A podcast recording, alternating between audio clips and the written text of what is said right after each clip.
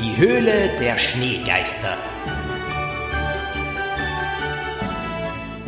Ein Knickerbockerbande Podcast Adventkalender von Thomas Breziner.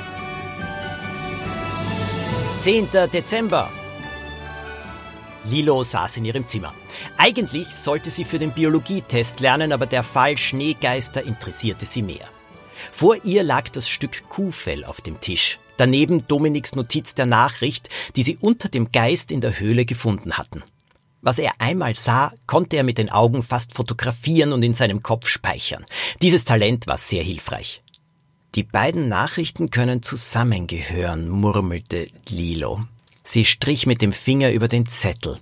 Vielleicht ist das eine Art Anleitung, wie man zu einem Schatz kommt. Die Zeichnung auf dem Kuhleder war die Karte. Aber welchen Berg zeigte sie? Zur gleichen Zeit hatte Axel Eishockeytraining. Als er aus der Umkleidekabine kam, hielt ihn Herr Krock, der Trainer, auf. Fühlst du dich fit genug? wollte er wissen. Äh, mir geht es bestens, flunkerte Axel. Seine Nase rann noch immer und er war müde. Das aber ließ er sich nicht anmerken. In wenigen Tagen war ein wichtiges Match und Axel wollte unbedingt spielen. Herr Krock sah ihn zweifelnd an. Wir werden sehen, wie du heute im Training bist. Danach entscheide ich, ob du für das Match aufgestellt wirst. Wir brauchen einen neuen Mittelstürmer, wie du weißt. Axel schluckte und nickte. Er musste sich anstrengen. Mit großen Schritten glitt er hinaus auf das Eis. Er war der rechte Außenstürmer des Teams. Mittelstürmer zu sein war Axels großer Traum. Von der Bande aus rief der Trainer den Spielern die Übungen zu.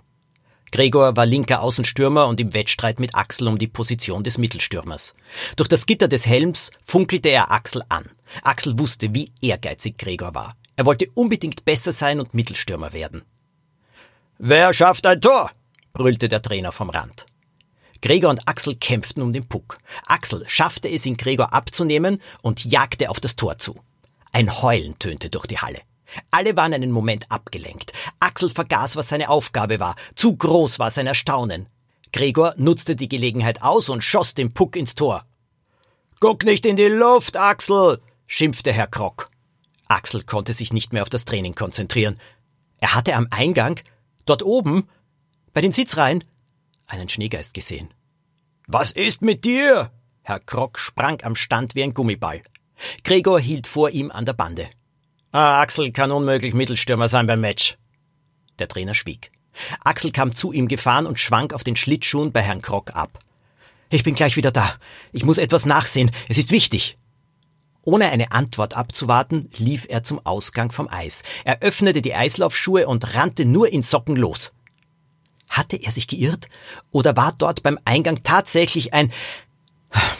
Der Eingang war leer. Vielleicht spinne ich auch, ging es Axel durch den Kopf. Dann hatte er somit seinen Platz in der Mannschaft verspielt. Wieder hörte er das Heulen. Es klang aber weiter weg.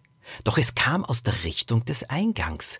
Hinter ihm befahl Herr Krock, Axel möge sofort zurückkommen, aber Axel beachtete ihn nicht. Immer drei Stufen auf einmal nehmend, jagte er nach oben und durch den Zugang hinaus auf einen Gang.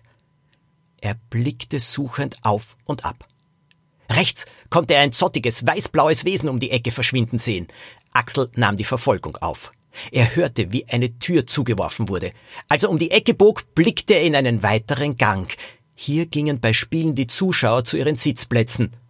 Wohin war der Schneegeist verschwunden? Es kann kein Geist sein, weil es keine Geister gibt, sagte sich Axel leise vor. Schritt für Schritt bewegte er sich voran.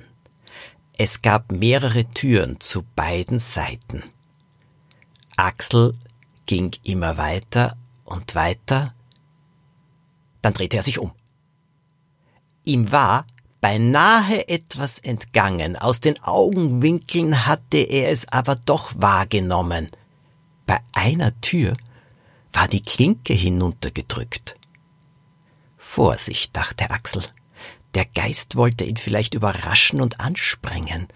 Bevor du mich überrascht, werde ich dich überraschen, murmelte Axel. Er sprang los und riss die Tür auf, hinter der er den Geist vermutete. Was er sah, ließ ihn zurückweichen.